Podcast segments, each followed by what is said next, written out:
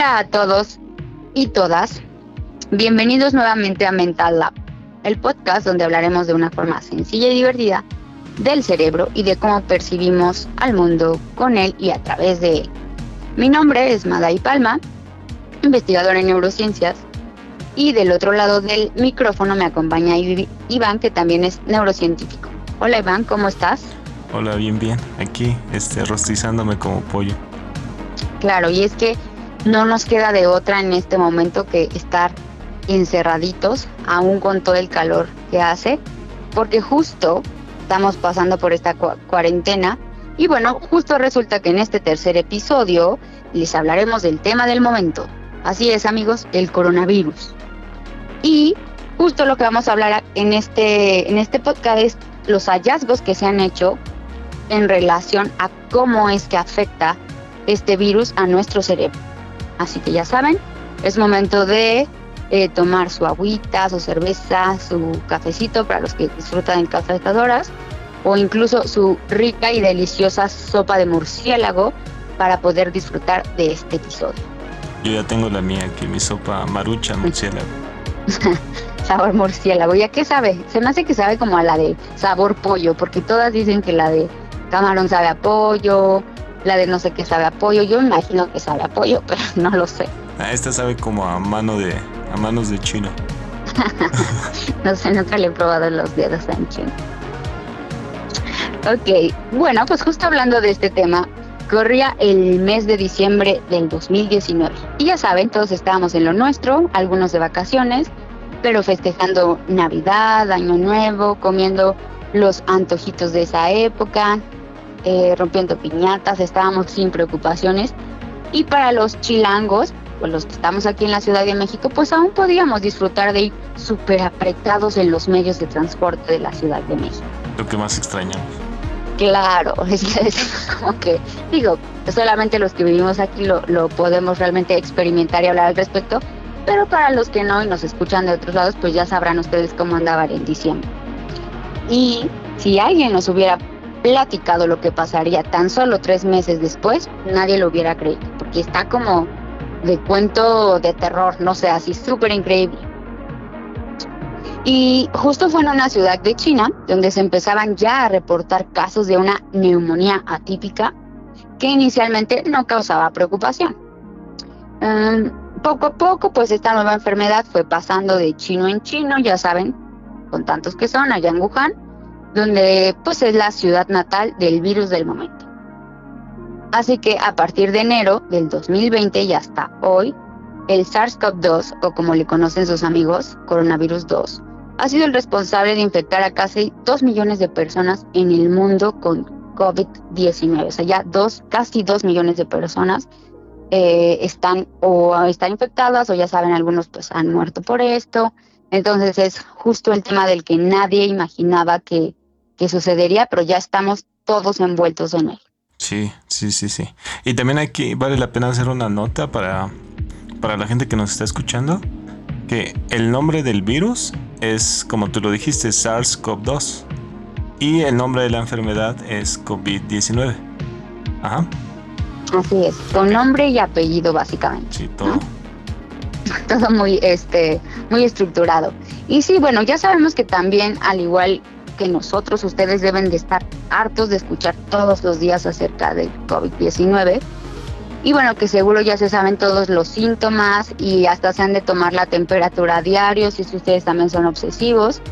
Pero justo hoy lo que queremos es hablarles de un aspecto no tan conocido que esta enfermedad es decir, del COVID-19, que es el cómo afecta al cerebro y qué implicaciones tendría esto incluso al, cuando uno padece esta enfermedad. Ojo aquí y muy importante, nos enfocaremos en este episodio solo a aspectos de neurociencias. No somos expertos en virología, ¿ok? Se les hace esa aclaración porque ya los conocemos. Y justo otra parte importante que también se quedará afuera será cómo el COVID afecta a nivel psicológico a los pacientes y a la población en general, pero si les interesa, ojo, esto también es importante, si les gustaría que nosotros platicáramos este aspecto más a fondo, déjenos por favor sus comentarios y podríamos armar y diseñar para ustedes todo un, capítulo al respecto. Entonces, bueno. Que justamente se puede sacar muchísima información de, de cómo afecta, igual y más que el, que el virus o la enfermedad, cómo afecta el encierro a la gente, ¿no? Sí, que es por lo que mucha gente justo ahora está sufriendo y lo que viene, ¿verdad? Porque se tocan muchos aspectos de los cuales no vamos a hablar aquí, pero que todavía nos faltan varias eh, semanas y o meses encerrados. Así que vamos a tener tiempo. Así, así que bueno, prepárense bien porque va para largo. Así que después de todo esto, vayamos al grano. Sucedió que en este podcast les vamos a hablar de cómo un biólogo con el nombre más italiano de los italianos posible, o sea, Alessandro Lorenzi, se encontraba cortando su jardín, así en su casa, ya saben, en Bolonia, Italia, cuando se dio cuenta, por decirlo así, de que su podadora tenía una fuga de combustible y no se dio cuenta nada más por él, sino que uno de sus amigos se lo hizo notar. Pero lo que más llamó su atención fue que él no pudiera oler el combustible como tal, cuando en realidad esto estaba despidiendo un olor tan fuerte. Más tarde ese día, él al querer, al querer probar su comida, ya saben como todos, que seguramente al ser italiano pues era algo así como pasta o lasaña o pizza. Algo italiano. Algo italiano. Eh, se dio cuenta de que no podía saborearla, ¿no? no le encontraba un sabor a la comida. Entonces, después de esto, un par de días después, comenzó a desarrollar todos los síntomas que Gatel nos ha dicho hasta el cansancio, que tenía ya entonces fiebre, tos y demás, todo eso que ya no sabemos. Y bueno, Laurenzi había escuchado que la pérdida de olfato había sido un síntoma que algunos otros pacientes habían presentado previo a la aparición de los síntomas más característicos del COVID-19. Por lo cual se puso a investigar y encontró un artículo publicado el 13 de marzo de este año en donde un grupo de investigadores habían dicho que el cerebro podía ser susceptible al coronavirus. Así fue. ¡Tatán! Ya no solo estaríamos hablando entonces de lo ya conocido, ¿no?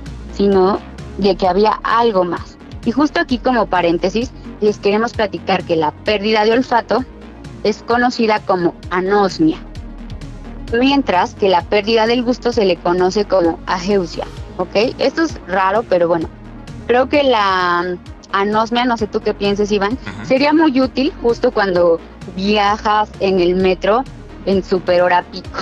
Sí, sería adecuado tener ahí anosmia. Claro, hay, hay momentos. ¿no? claro, hay momentos para los que probablemente desearíamos tenerlo, pero no es algo común. Así que justo esto no quiere decir que salgas así cual youtuber a contagiarte de coronavirus o si ya lo tienes a contagiar a los demás solo para estar evitando como aromas desagradables. Que por cierto al, al youtuber este que, que salió al súper a comprar ya lo están demandando ya lo quieren regresar a, su país. Creo que era de Venezuela el tipo. Claro, pero ahora lo van a mandar eso no se le va, no le va a quitar acá la, la pulsión a seguir contagiando a los demás. A lo mejor este, le causa felicidad contagiar, y compartir un poco de él con los demás. Claro, que a mí me suena así como una actitud bastante egoísta, pero eso es otro capítulo. Así que bueno, justo hablando de esto, de la anosmia y la geusia, o sea, de la pérdida del olfato, de la pérdida del gusto, es importante porque son, son y podrían ser eh, unos síntomas muy tempranos en la enfermedad, que a pesar de que aún no hay suficiente evidencia científica para que sea conocido como un marcador de base, tal parece que la evidencia pues está creciendo día a día. Mm, también es importante señalar en este caso que al parecer no todos los pacientes con COVID-19 reportan estos síntomas, lo cual incrementa el interés en saber qué, qué es eso que hace especial a la gente que sí los presenta. Eso está interesante porque justamente si no toda la gente presenta este, estos síntomas de pérdida de olfato y pérdida del gusto, entonces debe de haber como una, una característica especial y que valdría la pena como investigarla en, en estos pacientes enfermos para saber qué, a lo mejor su cuerpo está produciendo o sobreexpresando, como para que sea más susceptible al, al daño en el cerebro por el COVID. Claro, esto es muy importante porque justo esto es lo que, bueno, se preguntó Matthew Anderson, que es un neuropatólogo de Boston, que él previamente ya se había, eh, él nos dice, ¿no? Que previamente ya se habían reportado otros coronavirus menos populares, pero sabemos que ya existían. Y la característica aquí es que también estos pues tenían la capacidad de infectar al sistema nervioso central, por lo cual él hacía un llamado a practicar autopsias a los fallecidos por coronavirus y que tiene que ver mucho con esto que dices, porque hasta ahora la enfermedad como tal sí se nos ha, eh, bueno, el contagio, ¿verdad? O sea, es como que nos contagiamos, llega el virus, nos contagiamos y presentamos diversos síntomas que son los más característicos y de los que todos ya se hablan, pero la realidad es que no sabemos eh, qué es lo que hay más allá de la fiebre y de una tos horrible. Sí, también es importante decir que el, doctor Matthew Anderson, de que comentabas, él justamente había estudiado el, el virus que causaba el MERS, que fue una epidemia que me parece que fue como en 2003 y también causó la muerte de muchísima gente. Y él veía que este virus también era capaz de infectar el sistema nervioso y que lo podía hacer a través de las células que tenemos en la nariz. Porque para que podamos oler, tenemos que explicar esa parte también. Tenemos unas celulitas que están eh, dentro de la nariz, en la cavidad nasal, que cuando entra un aroma, que los aromas al fin y al cabo son sustancias químicas, pues las detectan estas neuronas. Son las que mandan el mensaje al cerebro y le están avisando eso que estás oliendo es una, un, no sé, un tamal de mole, ¿no?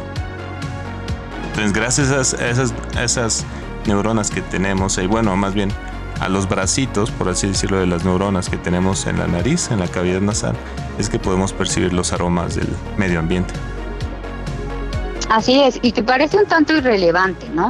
Pero es tan relevante como en el caso de que ya les platicamos al principio, este biólogo italiano, porque, bueno, no solamente es como para olores que nos causen placer, como comer algo rico, o un super perfume, algo que nos guste, ¿no? O incluso algo que tú digas oh, que es agradable, sino porque justo también puede ser que ante algo que nos anuncie que debemos incluso huir, por ejemplo, si algo se está quemando y huele horrible, pues tú tendrías que tener precaución.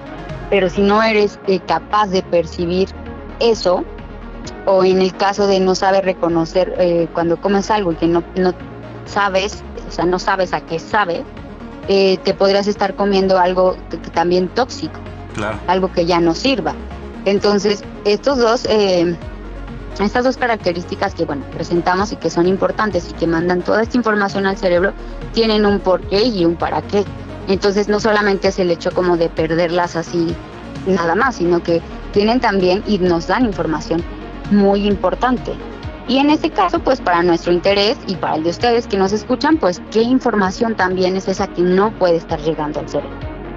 Y bueno, en un artículo importante también relacionado con lo que decía Iván, pero que este artículo salió de China. Y sí, así es amigos, porque de China no solo salen los virus, también sale algo más, que en este caso salen artículos. Y en este caso la doctora Yan Chaoli, que también tiene el, nombre más chino del mundo. Exacto. Que es como el equivalente al Juan Pérez de aquí de México, ¿no? Y Chauli. Sí, es como que en realidad no, no, estoy segura que algún chino no tenga el nombre más chino del mundo. Pues este. Pero no lo sé. Piensa en un chino famoso. Este. Chen Liu. No, no conozco. Es Chen Li Yegon es un chino famoso. Pero. Hace como 15 años. Pues suena chino. lo único que puedo recordar. No, creo que todos, bueno, los chinos que yo conozco, todos suenan a chino. Ok. Ok. Entonces, a ver, ¿qué comentaba esta doctora Yan Chaoli? Yan Chaoli decía que el SARS-CoV-2 infectaba las células nerviosas, principalmente en la médula oblongada, que es un centro cerebral que se encarga de procesos como la respiración involuntaria y el latido del corazón. Así que ya se imaginarán que esta área es más o menos importante. ¿Y por qué es más o menos importante? Porque bueno, justo en el capítulo pasado les hablábamos de la conciencia. Entonces sí, nosotros estamos conscientes de muchas cosas alrededor e incluso de algunas cosas que nos suceden y de las cuales podemos darnos cuenta. pero justo hablando de la respiración involuntaria o del latido del corazón es que nosotros no tenemos que hacer absolutamente nada consciente para que estos dos procesos se lleven a cabo. Estamos durmiendo y seguimos respirando y nuestro corazón sigue latiendo. Entonces, por lo tanto, es súper importante porque ustedes se pueden ir a dormir y que si no tienen estas dos, estos dos procesos, digamos, como bien, pues básicamente ahí no hay mucho que se pueda hacer. Sí, pero eh, al ser procesos tan importantes como el latido del corazón y la respiración tienen que ser este, involuntarios. Aunque por ahí creo que yo conozco dos tres personas que hasta respirar se les olvida. sí, sí, bueno, pero eso es aparte. Lo vamos a tocar también. Y bueno, justo la doctora Jan Chowley eh, hipotetizaba que el daño de esta región, es decir, de la médula oblongada, podría llevar a la falla respiratoria que se llega a ver en los pacientes más afectados por el COVID-19. Ahora sí tiene toda, o sea, tiene todo que ver con esta enfermedad. De hecho, también mientras hacíamos la investigación para, para este capítulo, encontraba que había quienes hipotetizaban, y hay que dejar muy claro esto, ¿no? Que es una hipótesis. O sea, no, no se tiene que tomar como que es un hecho, como que así es la realidad, sino que hipotetizaban que la posible falta, falla respiratoria que se puede llegar a observar en, en un paciente con COVID-19 podría deberse justamente a este daño en la médula oblongada, ¿no? Que se estarían dañando estas células que controlan la respiración. Así es, o sea que va un poco más allá de lo que hasta ahora se tenía en cuanto a información. Claro. También decían que por eso sería como necesario hacer autopsias a los pacientes e ir a investigar el, el cerebro, ¿no? Para ver si, si, si existe este daño. También entiendo la otra parte en donde los médicos pues se defienden diciendo como pues que tienen miedo de hacer autopsias por miedo a poder contagiarse. Y lo cual pues está justificado, aunque no estoy seguro que esa pueda ser un medio de, infección. Claro, bueno, es que bajo este momento en el que estamos todos, y literal todos, es como que no incluso yo creo que se desconocen un poco como los efectos que se puedan tener a largo plazo todavía, porque justo para muchas investigaciones también, digamos, apenas se está dando como todo el conocimiento y demás, pues la realidad es que muchos tienen miedo, incluso en este caso, pues la gente que se dedica a, la ciencia trabajando con este virus, exacto, y o los médicos que están directamente en contacto con esto. Entonces, por supuesto que eso hace que, sea un poco más, digamos, difícil eh, poder obtener la información necesaria. Sobre todo también va a ser este, importante investigar a largo plazo si esta afectación que se da a nivel de la médula oblongada, por ejemplo, en pacientes que se recuperan, si permanece a largo plazo, que yo hipotetizo, y seguramente tú también, que así debería de ser, porque pues la neurogénesis no se ha descrito en todas las partes del cerebro a lo largo de toda la vida. La neurogénesis, para los que no se escuchan y no están muy como familiarizados con el concepto, es el nacimiento celular. Es decir, cuando se te mueve una neurona no es como que reviva o tu cerebro pueda crear más células. Entonces, si estás perdiendo células en la médula oblongada, yo lo veo difícil que se pueda recuperar el cerebro. Pero para esto valdría la pena también, como estos estudios a, largo plazo, para ver qué, qué está pasando. Claro, sobre todo porque yo he escuchado personas, y eso es de verdad, es literal, que hay gente que, que al considerarse eh, población no de riesgo, es decir, gente entre comillas joven, pues como del chaborruco para abajo, digámoslo así. Eh, y también, bueno, entendamos que hay gente que se dice chaborruca y ya es más bien como gente que está arriba de los 60, ¿no? Pero pues esa parte. Entonces, ese no es un chaborruco, ya es población de riesgo. Entonces, bueno, al final, este tipo de gente más joven dice, bueno, no importa, justo, no importa que yo adquiera el virus y por ende después yo esté enfermo, porque al final que me encierro, o sea, se les hace muy sencillo decir me encierro y me quedo ahí. Y ya no pasa nada. Y no pasa nada, claro, porque no sabes, y no sabes y no sabemos incluso los efectos y o complicaciones que realmente podrías estar teniendo a largo plazo. Así que ya saben amigos, mejor ustedes con su cuarentena normal y ni salgan y no se expongan. Al menos si no tienen que hacerlo, por supuesto. Y bueno, explicando un poquito más de esto, el SARS-CoV-2 entra a nuestras células a través de un receptor llamado AC2. Y bueno, este receptor que es como una cerradura, por decirlo así, en nuestras células. Está implicado también en funciones del corazón, como ya se había mencionado, pero se le puede encontrar también en los pulmones, en los riñones, en los intestinos y en el cerebro. Una investigación del 2008 conducida por Stanley Berman, me parece que se pronuncia así, de la Universidad de Iowa, mostró que el coronavirus responsable del SARS del 2003 entraba al cuerpo, de, en este caso, de unas ratitas mutantes que tenían la capacidad de expresar este receptor del que les hablamos, el AC2, que estaba en las neuronas y que están por encima de la nariz de la ratita, en este caso del bulbo olfatorio. Y estas ratas, bueno, enfermaban rápidamente y morían incluso a pesar de, de tener muy poca cantidad del virus en los pulmones, lo cual es súper interesante. Y sí, porque justamente actualmente con el coronavirus de, de ahora, el punto donde se están yendo todos es a investigar a los pulmones.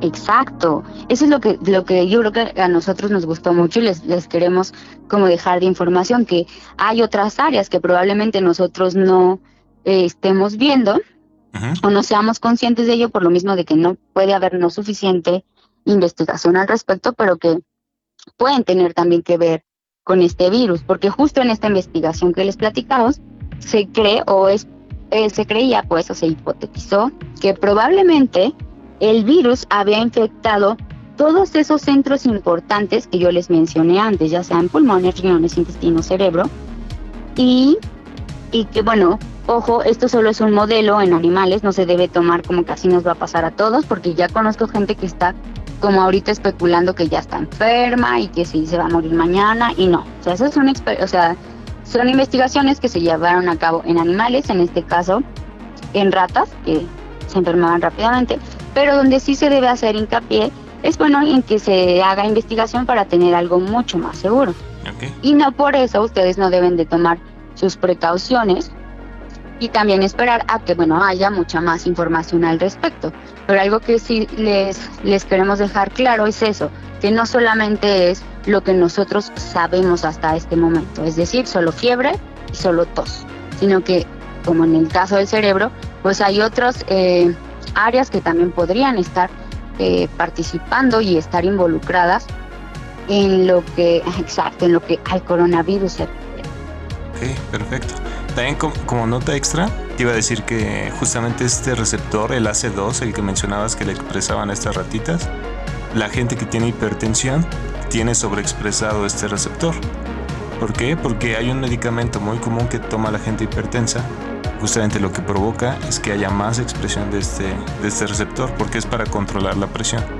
Entonces esa también es una hipótesis de por qué los, la gente que tiene hipertensión es más susceptible al, al coronavirus. Claro, porque tiene mayor cantidad de, digamos, donde recibir para el público en general, el que nos escucha y no sabe tanto de receptores, pero bueno, mayor probabilidad de que, digamos, recibir y o, eh, pues sí, recibir al virus, por decirlo de esa forma, y después presentar la enfermedad.